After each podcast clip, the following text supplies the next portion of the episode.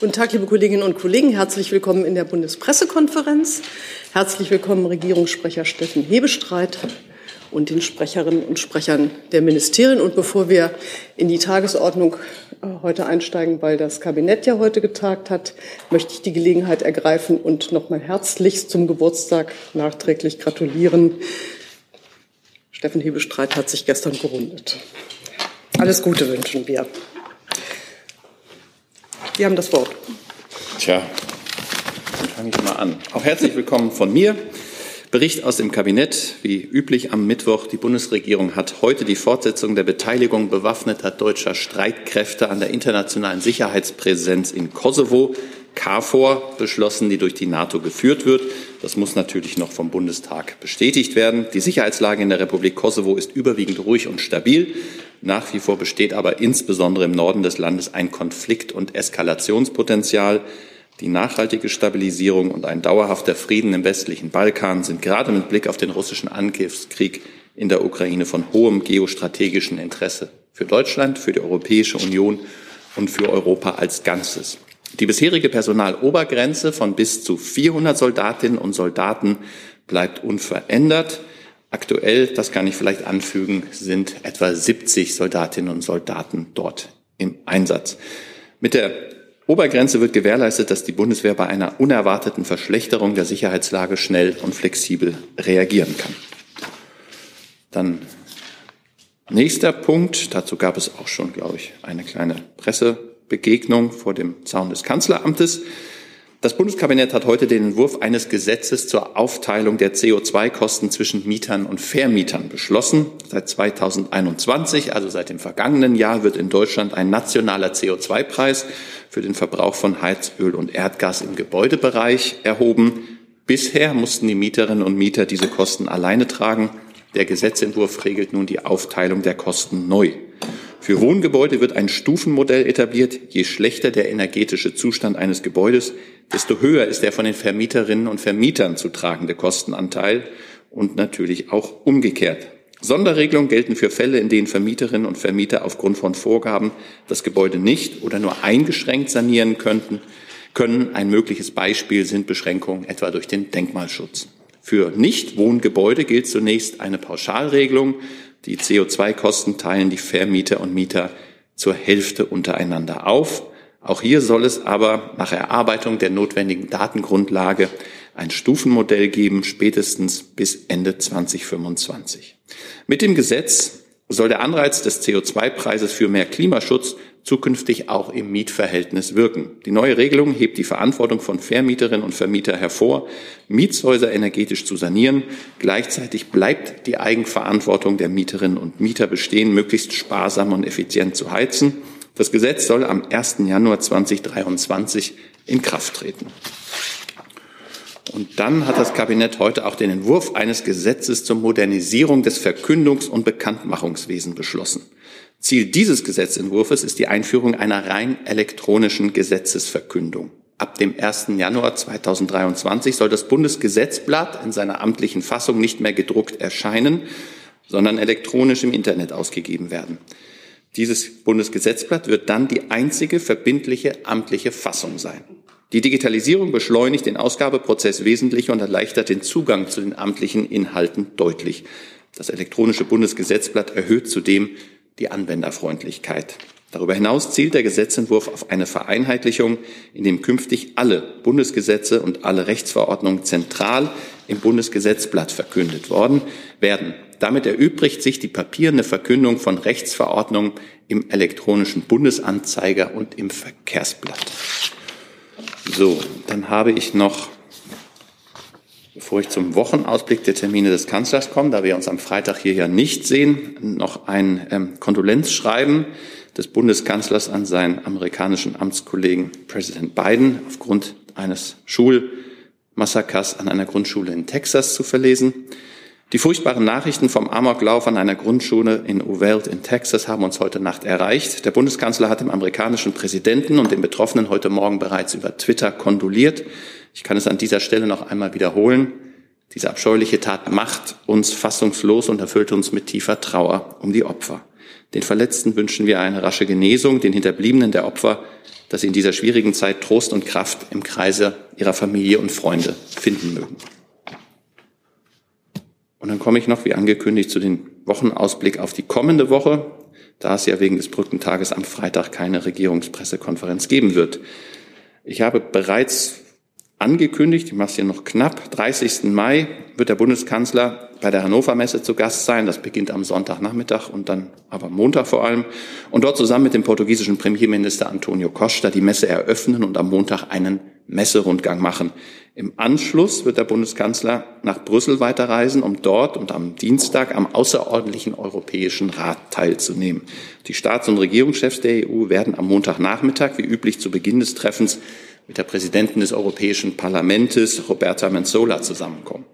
Inhaltlich wird im Mittelpunkt des Außerordentlichen Rates der russische Angriffskrieg gegen die Ukraine stehen. Hierbei geht es insbesondere um die vielfältige Unterstützung der Europäischen Union für die Ukraine. Vor diesem Hintergrund ist unter anderem eine Diskussion zur Verteidigungs- und Energiepolitik vorgesehen. Ferner geht es auch um die Fragen der globalen Ernährungssicherheit.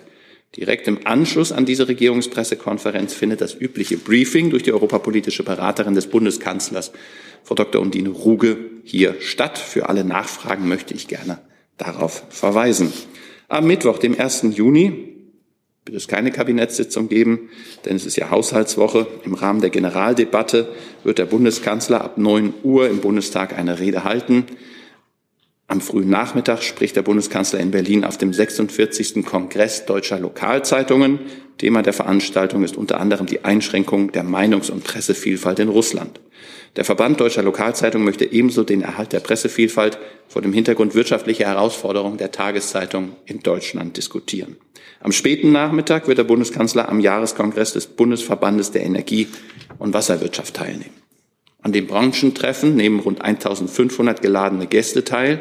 Der Bundeskanzler wird gegen 16.30 Uhr eine Keynote zum Thema Energiepolitik in Zeiten der Transformation halten. Unter dem Motto Klima und Energie, wir soll in der aktuellen geo- und energiepolitischen Situation über die Energieversorgung der Zukunft diskutiert werden. Um 18 Uhr, wir sind immer noch am Mittwoch, empfängt der Bundeskanzler dann den Ministerpräsidenten der Republik Kroatien, Andrej Plenković im Bundeskanzleramt. Nach einem gemeinsamen Gespräch ist für 18.15 Uhr, ist offenbar ein sehr kurzes Gespräch, eine Pressekonferenz geplant. Im Anschluss gibt es dann ein ausführliches Abendessen des Bundeskanzlers mit dem Ministerpräsidenten. Im Mittelpunkt der Gespräche wird voraussichtlich die gemeinsame Position zum fortdauernden russischen Angriffskrieg gegen die Ukraine, die EU-Perspektive der Westbalkanstaaten sowie weitere europäische und außenpolitische Wirtschaftsthemen stehen. Dann sind wir am Donnerstag, dem 2. Juni. Am Nachmittag wird der Bundeskanzler zu seiner regulären Besprechung mit den Regierungschefinnen und Regierungschefs der Länder zusammentreffen. Ein wichtiger Themenschwerpunkt ist auch dort die aktuelle Lage im Ukraine-Russland-Konflikt. Der Austausch mit den Regierungschefinnen und Regierungschefs der Länder wird auch die Umsetzung der Zeitenwende in der Sicherheits- und Verteidigungspolitik und die nationale Sicherheitsstrategie umfassen. Des Weiteren wird das Thema Energie eine besondere Rolle bei dieser Besprechung einnehmen. Erörtert werden sollen die Energiepreise und die Energieversorgungssicherheit, das Klimaschutz-Sofortprogramm, der Ausbau erneuerbarer Energien und der Netzausbau. Ferner werden neben weiteren Themen der aktuelle Stand der Corona-Pandemie sicherlich auch erörtert werden. Im Anschluss an die Besprechung findet eine Presseunterrichtung mit dem Vorsitzenden der Ministerpräsidentenkonferenz Nordrhein-Westfalens Ministerpräsident Wüst und der regierenden Bürgermeisterin von Berlin, Franziska Giffey, statt. Über die Details informieren wir Sie wie üblich rechtzeitig. Das ist alles, was ich beizutragen habe heute. Vielen Dank, Herr Hebestreit. Hey Leute, kurzer Hinweis. Wir stellen ja alles, was wir produzieren, kostenlos ins Netz. Ohne Kommerz. Wir können das nur, weil ihr unsere finanziellen Supporter seid. Das funktioniert seit Jahren und so soll es bleiben. Jeder Euro zählt, per Überweisung oder PayPal. Schaut einfach in die Podcast-Beschreibung und jetzt geht's weiter. Herrn Stuchlik hatte ich gesehen zum Thema digitales Bundesgesetzblatt, glaube ich. Ich habe eine Lernfrage zum Thema KFOR. Wenn mich nicht alles täuscht, ist das Mandat ja zeitlich unbegrenzt. Ähm, was für einen Anlass gab das, ähm, darüber jetzt im Kabinett noch zu beraten und das dann an den Bundestag weiterzufahren? Gibt es da irgendwie einen besonderen Anlass? Da würde ich das Verteidigungsministerium aufs Podium bitten.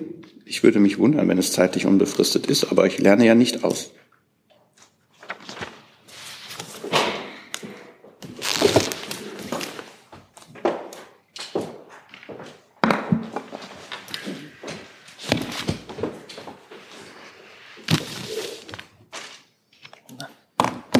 Erstmal akklimatisieren. Ja.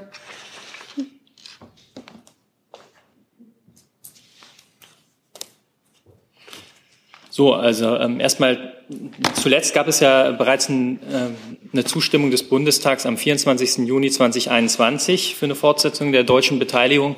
Das bedeutet, wir haben doch in regelmäßigen ähm, Abständen ähm, eine Befassung des Deutschen Bundestages und so ähm, werden wir das auch hier einleiten. Das heißt, Nachfrage, ähm, es ist nicht notwendig, aber es ist guter Usus, wenn ich das jetzt richtig verstanden habe. Es ist auf jeden Fall Usus, dass wir in regelmäßigen Abständen hierzu das Parlament beteiligen und damit auch die Einleitung über den Kabinettsvorgang begehen. Ja. Und helfen Sie mir, Herr Helmut, weiter, wenn ich noch darf. Das Mandat ist unbegrenzt. Ich muss noch mal genau nachschauen. Ähm, wir haben, ich habe hier einiges an Informationen zum Mandat. Üblicherweise ähm, sind die Zeitlinien auch drin. Da muss ich aber gegebenenfalls hier noch mal in die Tiefe gehen. Dankeschön. Gut, Herr Jessen, dann Herr Rinke.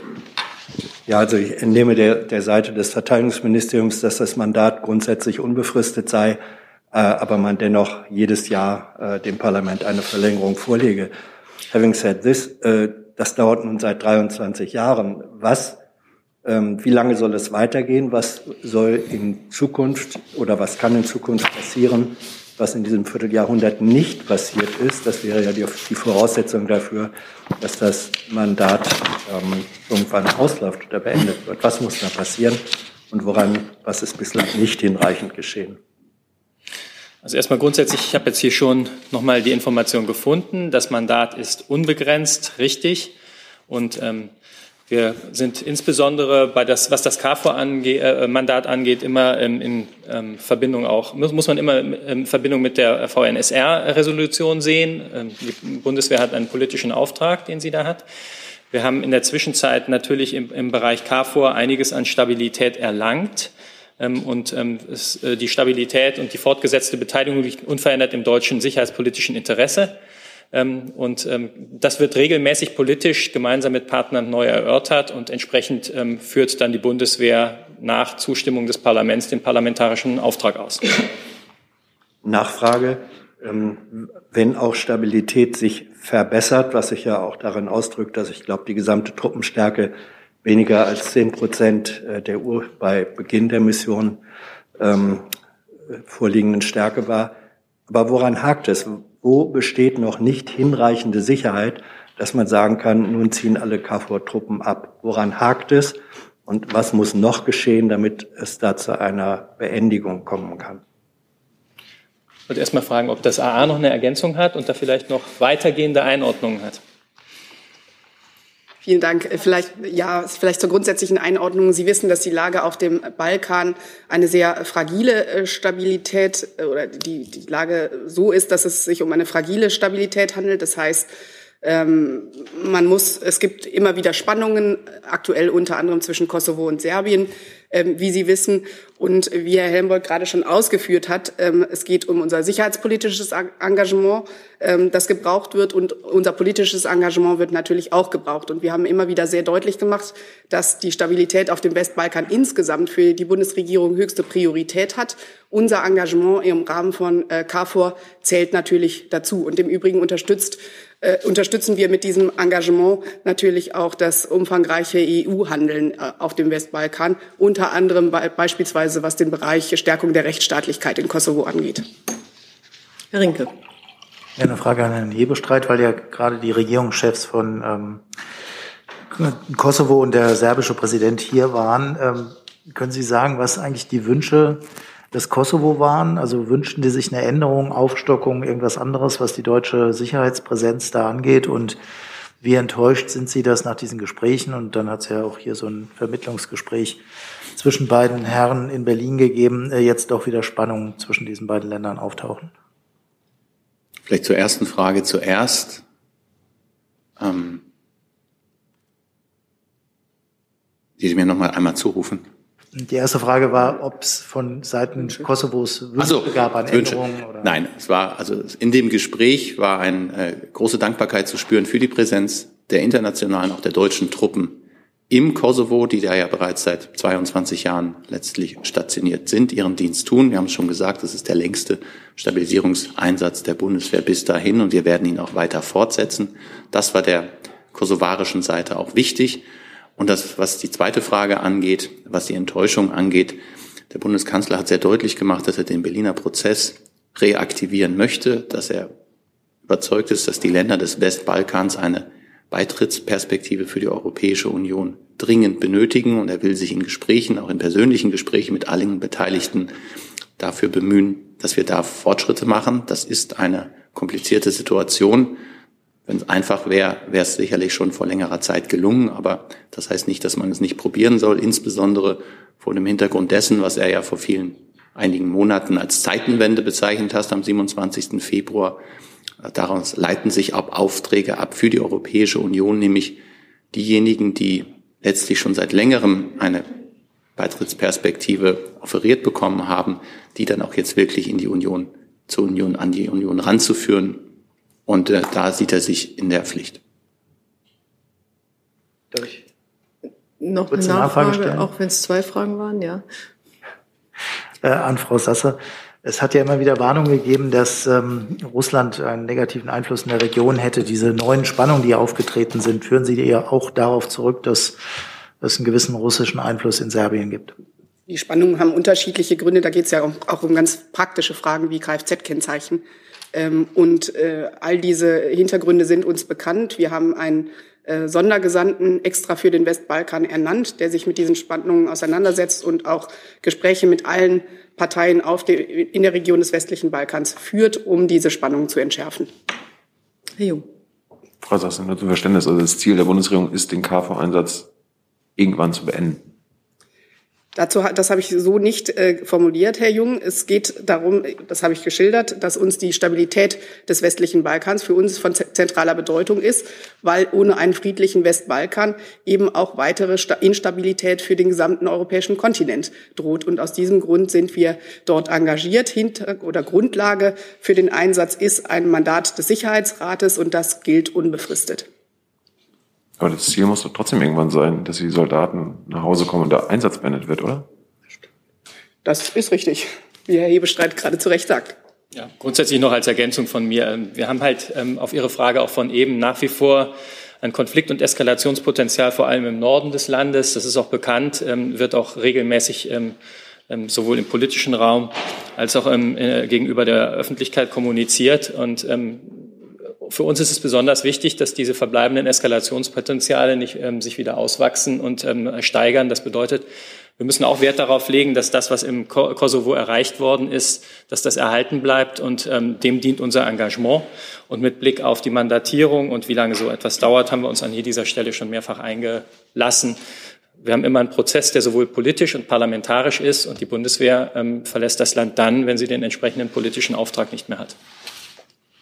So, dann würde ich auch gerne mit Blick auf die Uhr das Thema wechseln, weil ich zahlreiche Themen genannt bekommen habe und wir ja heute in einem besonders strikten Zeitkorsett sind wegen des sich anschließenden Briefings. Ich habe aus dem Kabinett noch die Aufteilung der CO2-Kosten. Das scheint nicht von Interesse, weiterem Interesse zu sein.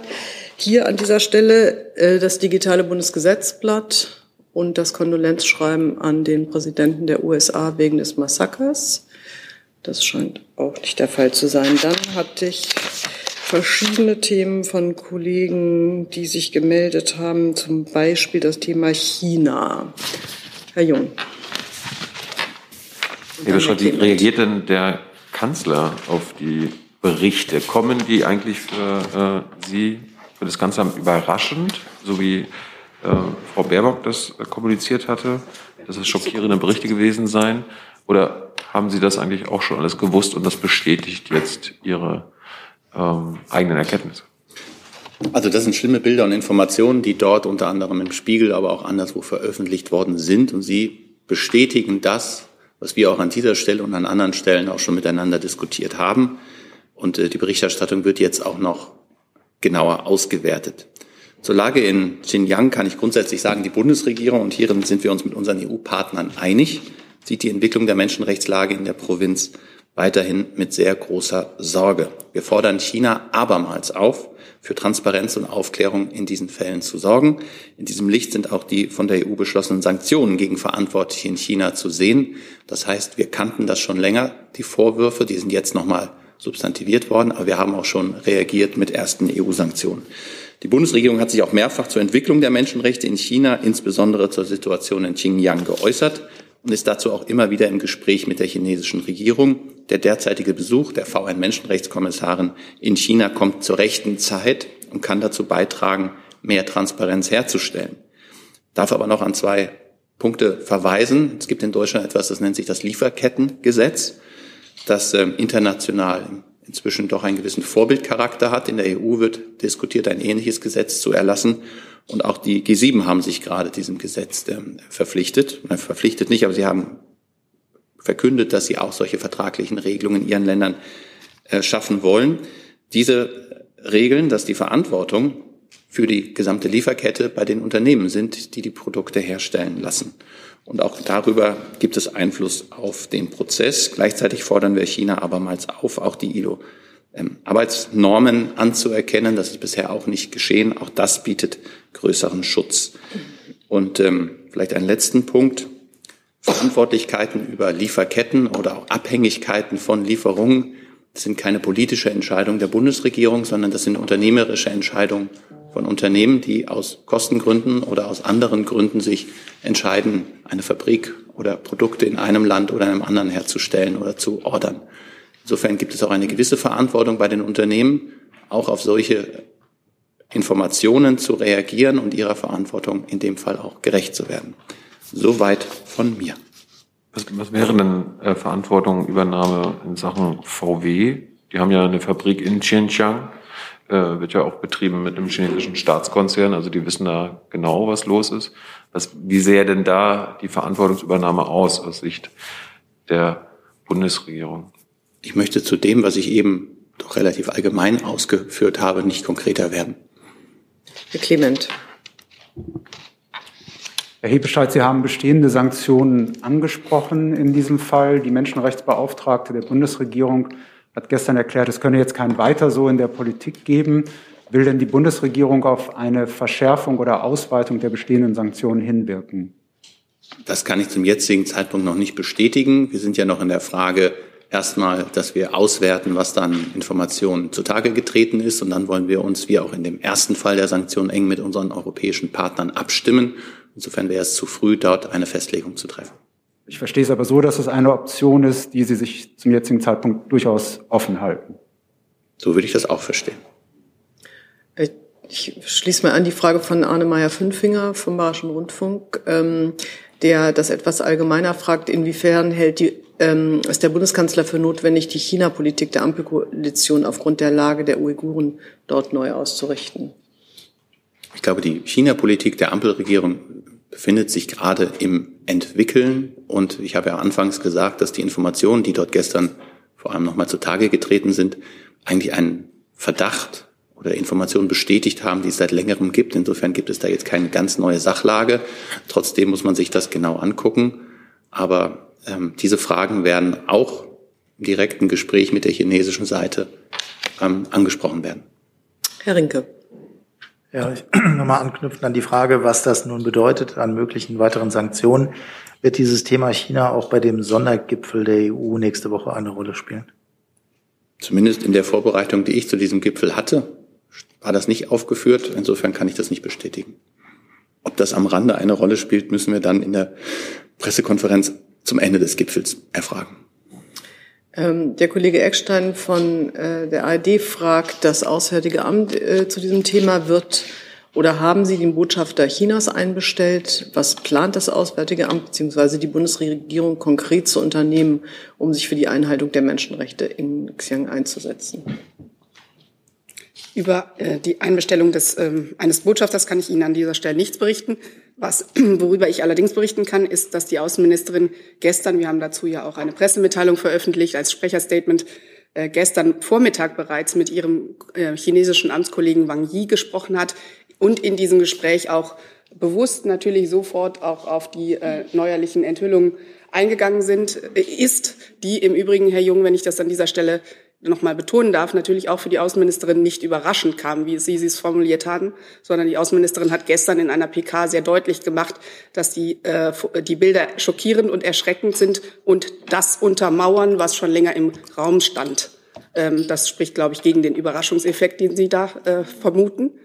Ähm, und was die, äh, das Handeln angeht, ähm, da gibt es eine ganze Reihe von ähm, von Dingen, die die Bundesregierung ähm, bereits unternommen hat. Denn ähm, wie gesagt, die Vorwürfe, die im Raum stehen ähm, oder die, die gestern noch mal deutlich wurden, sind ja nichts Neues, sondern die neuen Bilder haben, haben einfach den Menschenrechtsverletzungen ein Gesicht gegeben. Es ist so, dass wir schon seit 2018 die Situation in Xinjiang im Menschenrechtsrat regelmäßig ansprechen. Zuletzt hat Außenministerin Baerbock das am 3. März bei der 49. Tagung des Menschenrechtsrats getan und Peking aufgefordert, ungehinderten Zugang in die Region zu gewähren und die Menschenrechtskommissarin dazu angehalten, ihren Bericht zu Xinjiang zu veröffentlichen. Im Juli 2019 hat Deutschland gemeinsam mit 24 anderen Staaten einen Brief an die Präsidentin des Menschenrechtsrats und die Hochkommissarin gesandt, in dem China, China aufgefordert wird, die Menschenrechtssituation in Xinjiang zu verbessern und der äh, UN-Hochkommissarin ungehinderten Zugang zu gewähren. Im Oktober 2020 hat Deutschland ein von 39 ähm, Staaten unterstütztes Joint Statement im dritten Ausschuss der Generalversammlung der Vereinten Nationen zu Hongkong, Tibet und Xinjiang verlesen. Im G7-Außenministerkommuniqué unter deutscher Präsidentschaft, das am 14. Mai diesen Jahres veröffentlicht wurde, haben wir unsere tiefe Sorge über die Menschenrechtssituation auch noch mal zum Ausdruck gebracht. Im Übrigen thematisieren wir das natürlich auch regelmäßig bilateral mit der äh, chinesischen Regierung, wie Herr Hebestreit schon ausgeführt hat. Erst gestern, wie gesagt, hat die Außenministerin das selber in ihrem, in ihrem jüngsten Gespräch mit dem chinesischen Amtskollegen getan. Und wir handeln natürlich auch entsprechend. Wir äh, thematisieren nicht nur, sondern wir handeln auch. Ähm, unter anderem haben wir ja ähm, im Dezember 2020 unter deutscher Ratspräsidentschaft in der EU ein Menschenrechtssanktionsregime geschaffen, das Sanktionsmöglichkeiten eben gegen Personen und Unternehmen schafft, die für schwerste Menschenrechtsverletzungen verantwortlich sind. Und unter diesem Menschenrechtssanktionsregime wurde im März 2021 wurden vier chinesische Funktionäre und eine Einheit äh, genau im Zusammenhang mit diesen Menschenrechtsverletzungen in Xinjiang bereits gelistet. Diese Sanktionen wurden im Dezember noch mal verlängert und werden im Lichte der Menschenrechtslage regelmäßig überprüft.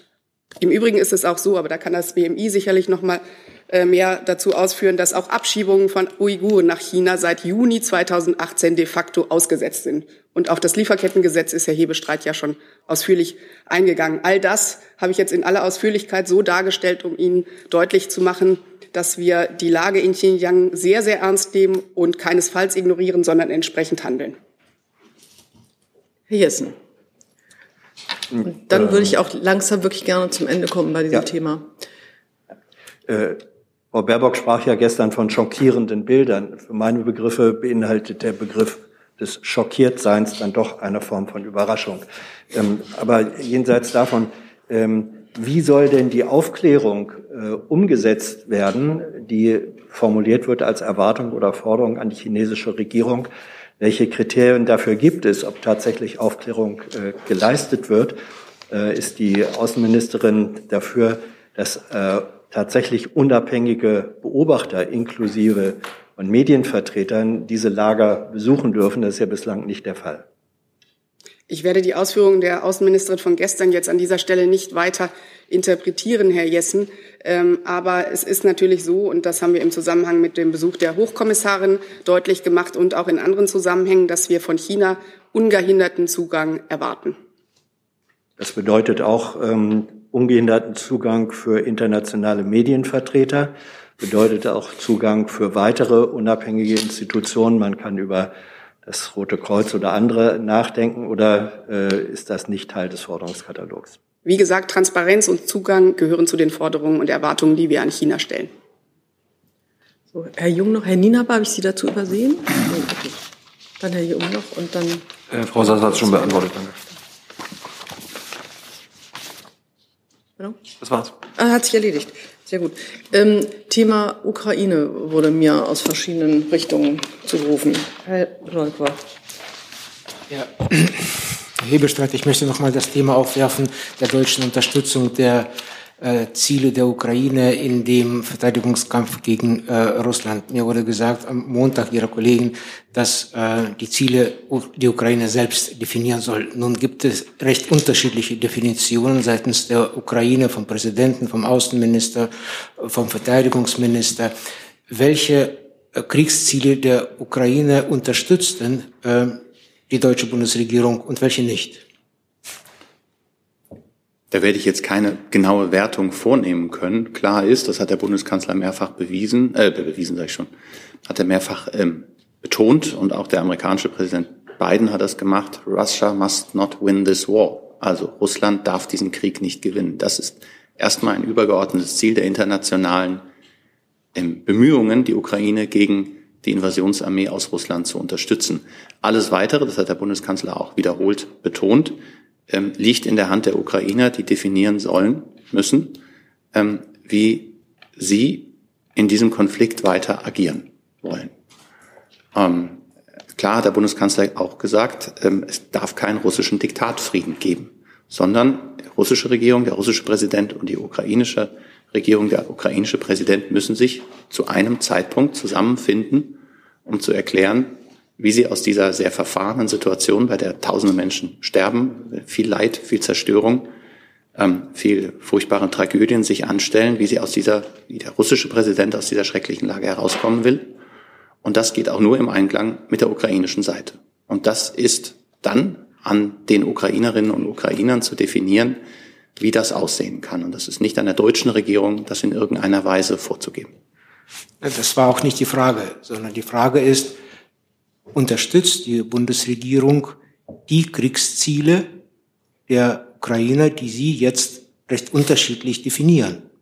Die Bundesregierung unterstützt die Ukraine in ihrem Abwehrkampf gegen die russischen Invasionstruppen. Das hat vor dem 24. Februar mit massiven humanitären, finanziellen Hilfen stattgefunden und seit dem 27. Februar auch erstmals in der Geschichte dieses Landes im großen Maßstab mit der Lieferung militärischer Güter und Waffen und diese Lieferungen werden auch fortgesetzt. Und darum geht es im Augenblick. Und es ist eine sehr dynamische Lage, die immer wieder neu zu bewerten ist. Und der Bundeskanzler hat seine drei Grundprinzipien, unter anderem in einer TV-Ansprache am 8, zum 8. Mai nochmal dargelegt. Das war klar, dass man sagt, man steht an der Seite der Ukraine und unterstützt sie.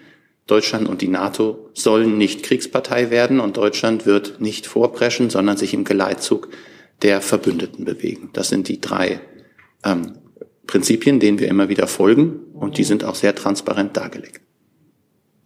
So, ich habe gibt's hier im Saal Ukraine-Fragen noch, weil ich hatte einige Anmeldungen. Ich habe hier noch einige äh, Fragen, äh, die online gekommen sind, äh, beziehungsweise Herr Ayasch, der jetzt nicht mehr bei uns ist, aber eben noch bei uns war, äh, wollte wissen, wie Sie den Vorschlag des italienischen Außenministers Luigi Di Maio beurteilen, die, nämlich die Überwachung der Vereinten Nationen über die Abrüstung schwerer Waffen an der Grenze zwischen Russland und der Ukraine als Schritt für einen Waffenstillstand und der Beitritt der Ukraine zur Europäischen Union ohne NATO-Mitgliedschaft. Und er fragt nach einer Bewertung der Warnung des ehemaligen US-Außenministers Henry Kissingers, äh, der in Davos gesagt hat, ähm, gewarnt hat vor Russlands Niederlage in der Ukraine und seinem Vorschlag, der Ukraine einiger äh, Ländereien an Russland zu überlassen.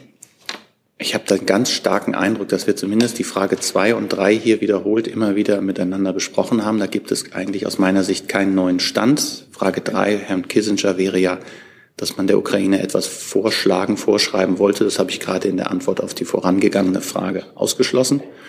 Ähm, und was war die erste Frage, die er gestellt hat? Ach ja, der italienische ähm, Vorschlag. Ganz grundsätzlich begrüßen wir jede Initiative, die dazu angetan ist, diesen schrecklichen Krieg so zu beenden, dass, also so zu beeinflussen, dass die Kriegsparteien oder die russische Seite und die ukrainische Seite in Gespräche über einen Frieden eintreten können. Das können aber nur die ukrainische Seite kann das für sich nur entscheiden.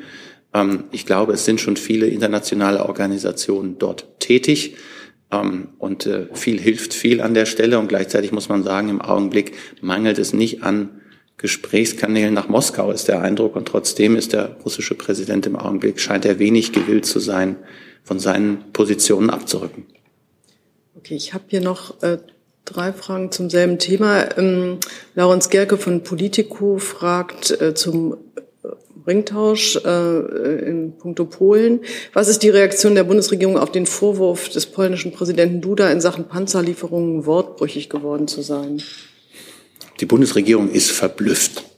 Soweit würde ich das sagen. Also ähm, die polnische Regierung hat ihre Panzer, Kampfpanzer aus russischer Produktion an die Ukraine überstellt, geliefert. Das haben viele europäische Partner und auch Deutschland sehr begrüßt, denn das entspricht genau dem Verfahren, das wir für besonders klug und sinnvoll halten, nämlich Material zu liefern, das in der Ukraine sofort und ohne weitere Ausbildung eingesetzt werden kann. Im Anschluss gab es ein Gespräch der, Ukra der polnischen Seite mit der deutschen Seite. Sie haben nachgefragt, ob denn auch Polen sich in dem Ringtauschprogramm, das wir hier auch schon länglich miteinander besprochen haben, nicht auch äh, ja, da in dieses Ringtauschprogramm eingliedern könnte. Das wurde auf einer grundsätzlichen Ebene begrüßt und bejaht. Natürlich kann man das. Wir müssen nur sehen, was wir liefern können. Und in einem weiteren Gespräch war dann eine klare Bitte der ähm, polnischen Seite, modernste Kampfpanzer vom Typ Leopard 2 A7 nach Polen zu übergeben. Da ist das Problem, dass die Bundeswehr selbst über nur eine geringe Stückzahl, ich glaube es sind etwa 50 dieser ähm, Panzer verfügt. Weitere sind im Zulauf, die stehen aber nirgendwo auf einem, äh, hätte was gesagt, Autohof oder Fabrikgelände, sondern die müssen hergestellt werden und das wird eine lange Zeit dauern und ähm, auch frühere, es gibt ja auch noch etwas weniger moderne Fassungen des Leopard 2 Panzers, die jetzt unter anderem bei dem Ringtausch mit den Tschechen eine Rolle gespielt haben, wären da auch eine Möglichkeit. Aber auch da ist die Stückzahl, die verfügbar ist, um sie aufzurüsten, begrenzt. Und das hat man der polnischen Seite mitgeteilt und daraufhin gab es keine weiteren Gespräche zu diesem Thema. In der vergangenen Woche gab es bereits Medienberichte, wobei es dann Kritik an angeblichen gescheiterten Ringtauschen gab. Da gab es dann ähm, Kontakte auf Arbeitsebene zwischen Polen und Deutschland. Und ähm, jetzt hat der polnische Präsident das gestern nochmal äh, vor einer Kamera wiederholt.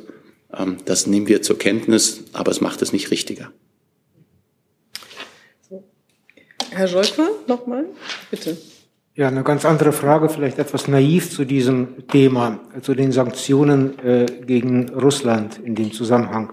Was ist denn nach Ansicht des Bundeskanzlers das Ziel dieser Sanktionen? Bevor Sie sagen, äh, das Ziel ist die Beendigung des Krieges, würde ich äh, gerne auch die äh, Außenministerin zitieren, die gesagt hat, äh, durch die Sanktionen sorgen wir dafür, dass ein weiteres militärisches Vorgehen in anderen Regionen aus russischer Kraft allein in den nächsten Jahren nicht möglich ist. Also was ist denn jetzt das Ziel der Sanktionen? Ich glaube, das Ziel ist ziemlich genau entlang dessen, was der Bundeskanzler und seine Außenministerin klar gesagt haben. Nämlich die Sanktionen sind in Reaktion auf einen Angriffskrieg, den Russland am 24. Februar vom Zaun gebrochen hat, erlassen worden. Sie sind sehr weitreichend, sie sind sehr gezielt und sie sollen als Reaktion auf diesen Angriffskrieg Verhaltensänderungen der russischen Seite auslösen. Und deswegen gibt es eine Einschränkung, was den ähm, Handel mit äh, Geldverkehr bei SWIFT angeht. Es gibt ähm, Beschränkungen, die wir jetzt erlassen haben beim Thema Kohle, wenn ich richtig informiert bin. Ähm, es werden weitere Sanktionspakete noch geschnürt. Es gibt äh, klare Vorgaben, ähm, was die Zentralbank Russlands angeht und viele weitere Maßnahmen. Und all die sind sehr tiefgreifend und sollen dafür sorgen, dass die russische Seite ins Nachdenken kommt, ob ihr völkerrechtswidriger Angriffskrieg eine gute Idee ist. Aber das heißt, dass die Außenministerin von ihrem Ziel, Frau Sasse, mhm. abgerückt ist, äh, so zu schwächen Russland, dass es auch in den kommenden, in der Zukunft nicht mehr in der Lage ist, wirtschaftlich einen Krieg zu führen. Das bedeutet es nicht. Ich habe den Ausführungen von Herrn Hebestreit in dieser Hinsicht nichts hinzuzufügen. Ich habe noch eine Frage äh, vorliegen zum Thema Munition für den Gepard-Panzer, und zwar von Delphine Nerboyer von Letton. Ähm, die geht ans Verteidigungsministerium. Können Sie bestätigen, dass die Bundesregierung im Gespräch mit der brasilianischen und rumänischen Regierung ist, um Munition für die Gepard-Panzer abholen zu können? Falls ja, um wie viel Munition äh, geht es? Und wäre eine, Erlaub wäre eine Erlaubnis der Schweiz für, die Export, für den Export in die Ukraine nötig?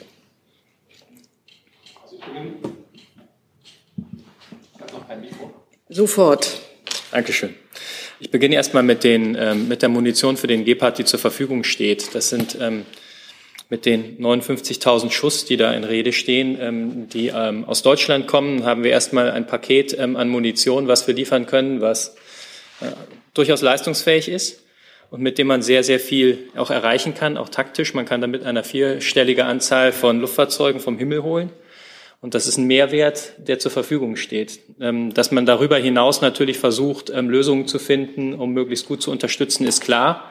Aber mit Blick auf einzelne Absprachen kann ich hier keine weitergehende Stellung nehmen. Okay, dann vielen Dank dafür. Jetzt habe ich noch Herrn Jessen, Herrn Stuchlik.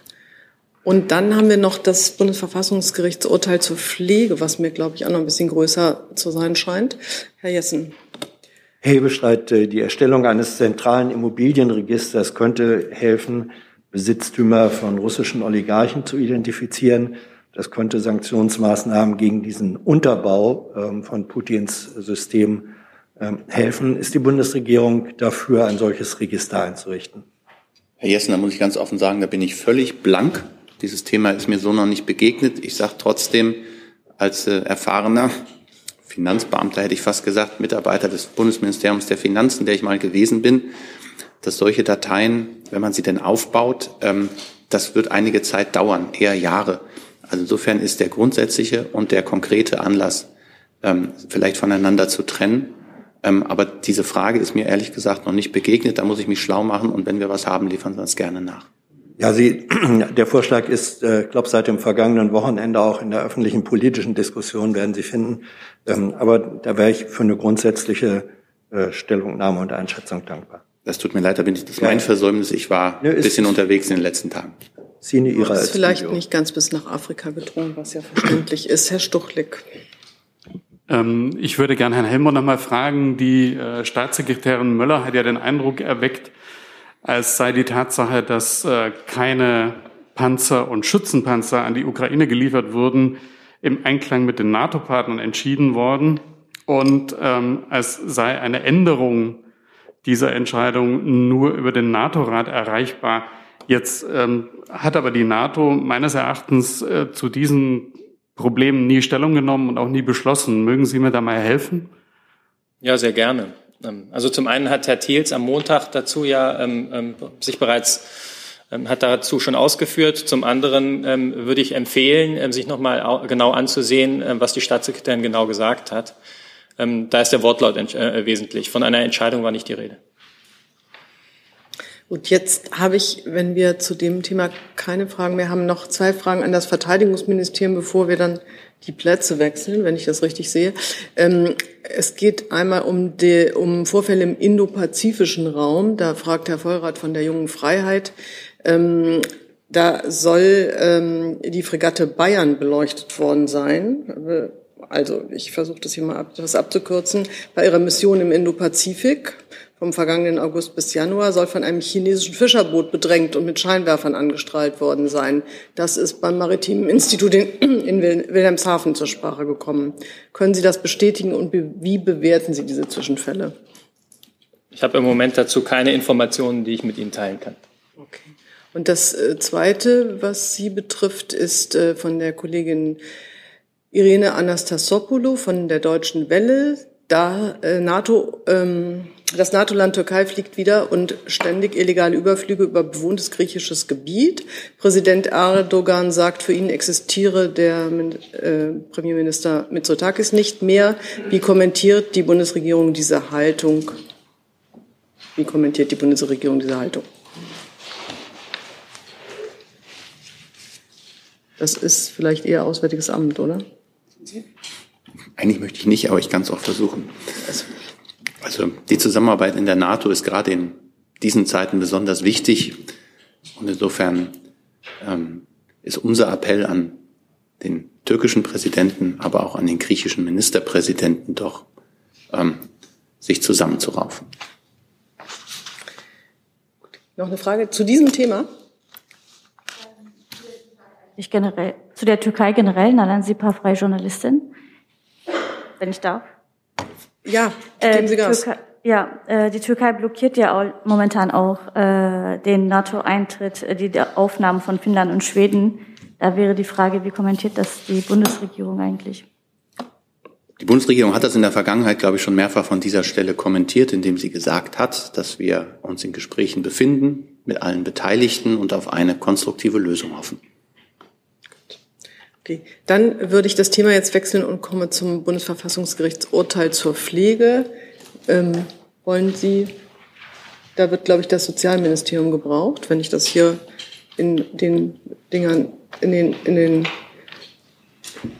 Ankündigungen sehe, die ich hier habe. Aber Herr Clement, Sie hatten dazu, machen dazu meinen ersten Aufschlag. Genau, ich glaube, Herr Kautz wird auch gebraucht. Herr Kautz wird auch gebraucht. Ja, jetzt gehe ich mal rüber. Also ich habe hier Fragen auch ans Arbeitsministerium oder Sozialministerium, je nachdem, wie man das jetzt. Ein Doppelwechsel, vielen Dank. Ja, einmal generell die Frage, Herr Hebestreit, das ist jetzt das zweite Urteil des Verfassungsgerichts zu den Beitragsleistungen und den Ungerechtigkeiten. Kommt das jetzt überraschend für Sie, dass dieses Problem immer noch nicht ausgeräumt ist? Und an Herrn Kautz konkret die Frage, Sie hatten ja auch kurz vor der RECPK noch eine Mitteilung verschickt, dass jetzt quasi der Arbeitsauftrag besteht, Änderungen vorzunehmen. In welchen Modellen, klar, es ist noch nichts ausgereift, aber in welchen Modellen denken Sie da, Beispielsweise könnte es einen Staffelungsbeitrag abhängig von der Kinderzahl geben. Ist das ein denkbares Modell? Ich fange an. Ähm, es ist gute Tradition von dieser Stelle, Verfassungsgerichtsurteile nicht zu kommentieren. Klar ist, dass wir es natürlich zur Kenntnis nehmen und auswerten. Und wie Sie richtig sagen, hat der Bundesgesundheitsminister auch schon erste Hinweise gegeben, wie darauf zu reagieren ist. Ja, ich kann auch nicht äh, ins Detail gehen. Ähm, ich kann Ihnen sagen, dass wir natürlich diesen äh, Beschluss umsetzen werden und auch fristgerecht umsetzen werden. Für uns sind erstmal drei Elemente wichtig in diesem Urteil. Ähm, äh, die Frist 31. Juli äh, 2023, ähm, die, die klare Ansage, dass äh, die neue Regelung nicht rückwirkend gelten soll und äh, drittens, dass äh, es Gestaltungsspielraum bei dieser Regelung gibt. Ähm, der Minister hat sich dazu ähm, bereits geäußert gegenüber RND, hat gesagt, die Zahl der Kinder muss bei der Beitragsgestaltung der Pflegeversicherung berücksichtigt werden. Das hat das Bundesverfassungsgericht entschieden. Diesen Beschluss werden wir in der erklärten Frist umsetzen. Die Pflegeversicherung muss aber auch grundsätzlich solider finanziert werden. Auch das werden wir angehen. Der Koalitionsvertrag ist dafür die Grundlage. Herr Stucklick, hatten Sie sich auch gemeldet? Ja, ne? Habe ich Sie richtig verstanden, dass die Bundesregierung nicht beabsichtigt, das vor Ende dieser Frist zu lösen, sondern dass man die komplette Frist ausschöpfen will? Ich habe gesagt, fristgerecht. Fristgerecht ist morgen und fristgerecht ist äh, der 31. Juli 2023. Äh, und alles dazwischen. Jetzt habe ich noch eine Frage, äh, auch dazu oder vielleicht so halb dazu von Herrn oder Frau Hinterleitner. Das ist jetzt hier nicht näher beschrieben. Ähm, da geht es um eine Entscheidung des Bundesverfassungsgerichts zu Sozialabgaben. Ich weiß nicht, ob das Gericht heute zwei Entscheidungen äh, gegeben gefällt hat. Mir ist nur von einer bekannt, aber ja, mir ist auch nur von einer bekannt. Ah, okay, dann das beruhigt mich jetzt etwas.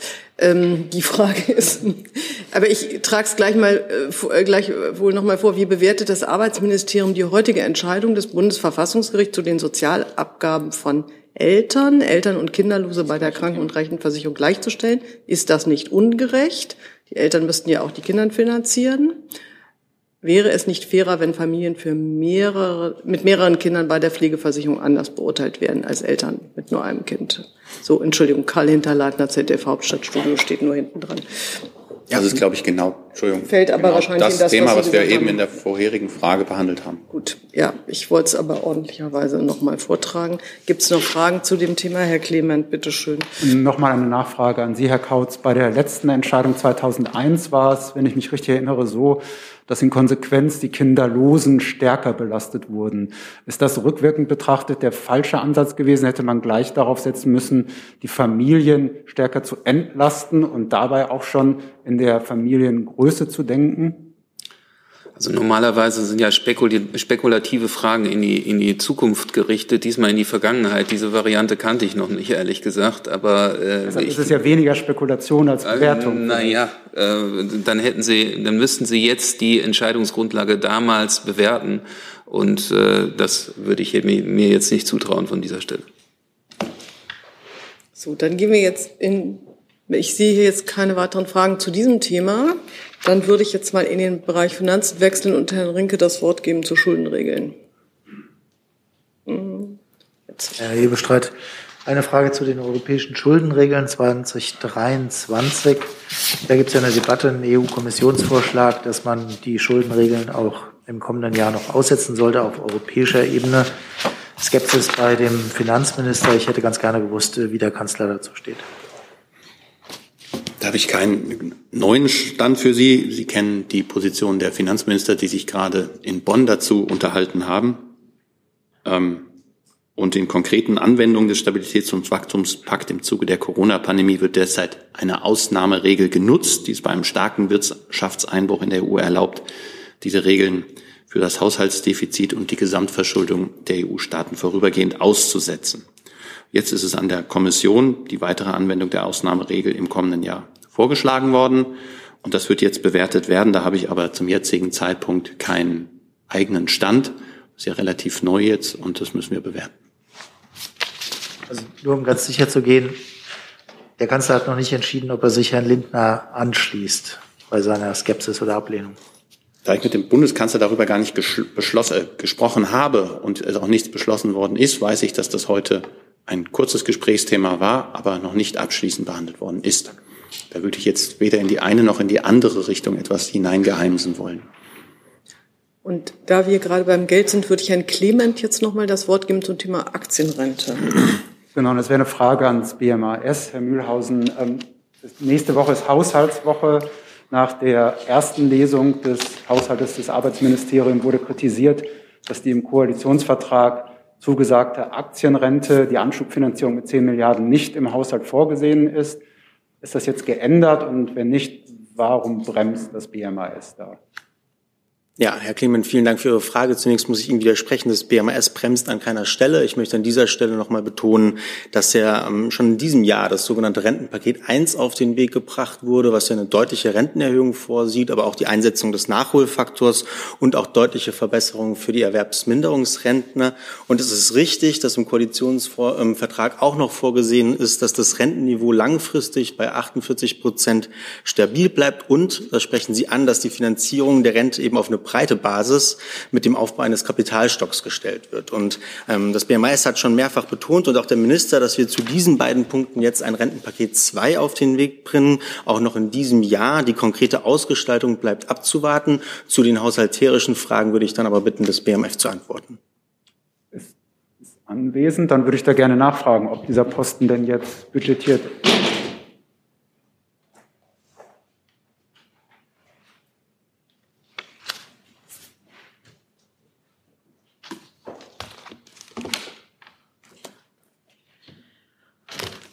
also erstmal würde ich mich den Ausführungen meines Vorredners anschließen, dass auch wir weiterhin die Aktienrente prioritär sehen und da in engen Verhandlungen oder in engen Gesprächen stehen.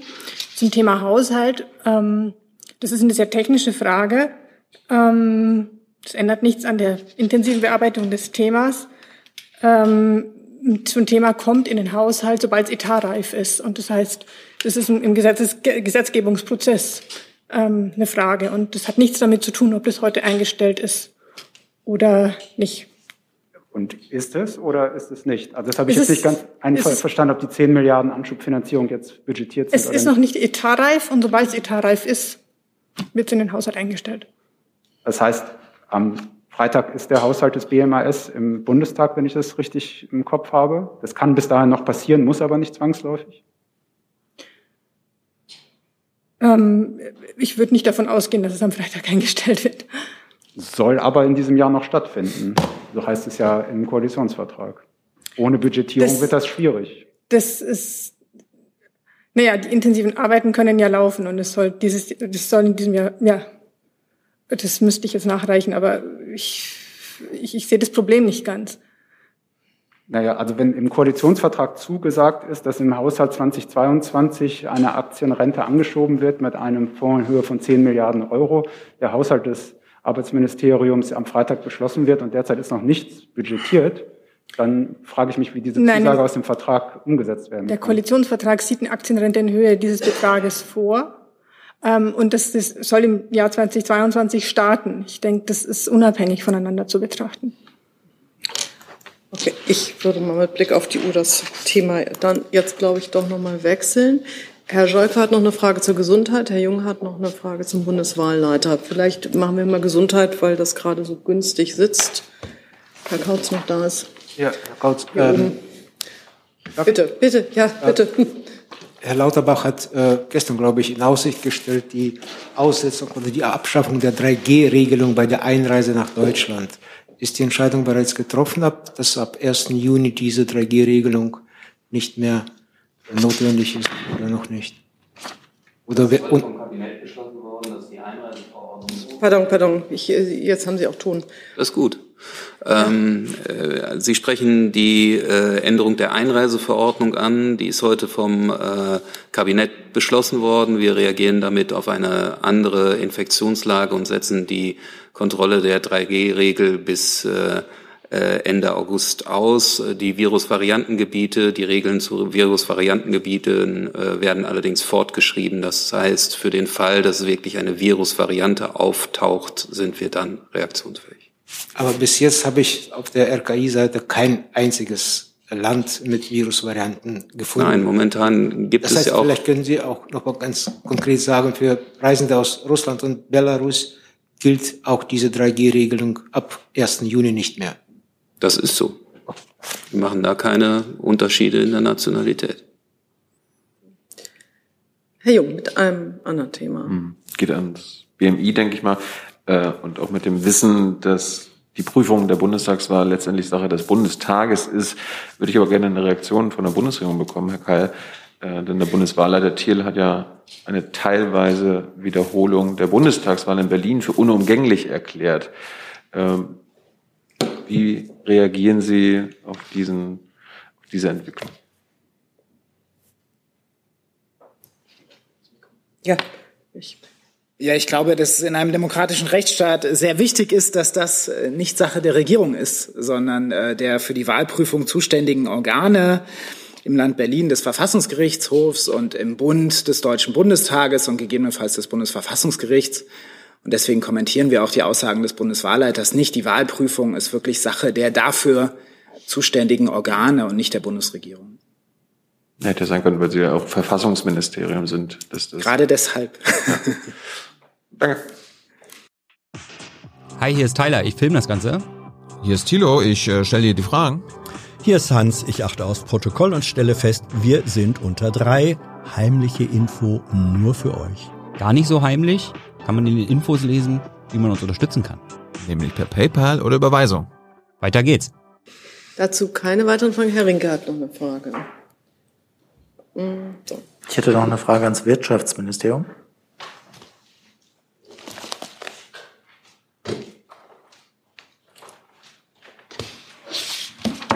Und zwar geht es um die finanzielle Förderung der Chipindustrie, äh, Mikroelektronik. Können Sie bestätigen, dass ähm, 17 Milliarden ähm, Euro, dass die Bundesregierung 17 Milliarden Euro für die Förderung ausgeben wird und dass davon 7 Milliarden für das Unternehmen Intel und die Ansiedlung in Magdeburg vorgesehen sind. Die Zahl kann ich im Detail jetzt nicht bestätigen, das muss ich nochmal nachprüfen. Es ist aber richtig, dass wir natürlich Gelder für die Mikroelektronikindustrie zur Verfügung stellen im Rahmen der gemeinsamen europäischen Projekte und natürlich auch ähm, für Intel. Die genauen Zahlen müsste ich aber nochmal prüfen, das müsste ich nochmal nachreichen. Das ähm, bitte ich um Verständnis. Da es einen entsprechenden Bericht gibt, wäre das nett. Ja.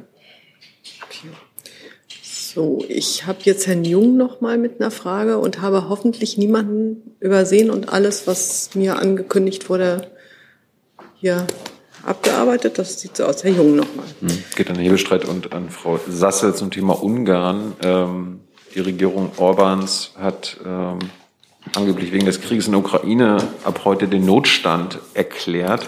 Das heißt, die Regierung von Orban kann jetzt wieder per Dekret durchregieren. Ähm, Wie bewertet das die Bundesregierung, gerade hinsichtlich eines EU-Staates, der eigentlich demokratisch geführt werden sollte?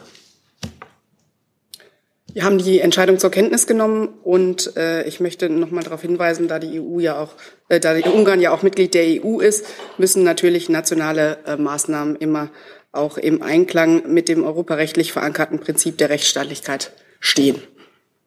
Ähm, besorgt Sie diese Entwicklung ähm, oder nehmen Sie das zur Kenntnis? Wie gesagt, wir haben es zur Kenntnis genommen. Mehr nicht. Bitte? Mehr nicht. Wir haben es zur Kenntnis genommen und ich habe zum, äh, zum Grundsatz der Rechtsstaatlichkeit ja gerade auch ausgeführt. So, ich habe keine weiteren Fragen mehr auf meiner Liste und das sieht auch nicht so aus, als ob das der Fall wäre. Vielen Dank für alle, die gekommen sind, die gefragt haben, die geantwortet haben. Ich verweise auf das Briefing, was in einer Viertelstunde äh, beginnt zum anstehenden außerordentlichen EU-Rat und schließe diese Pressekonferenz.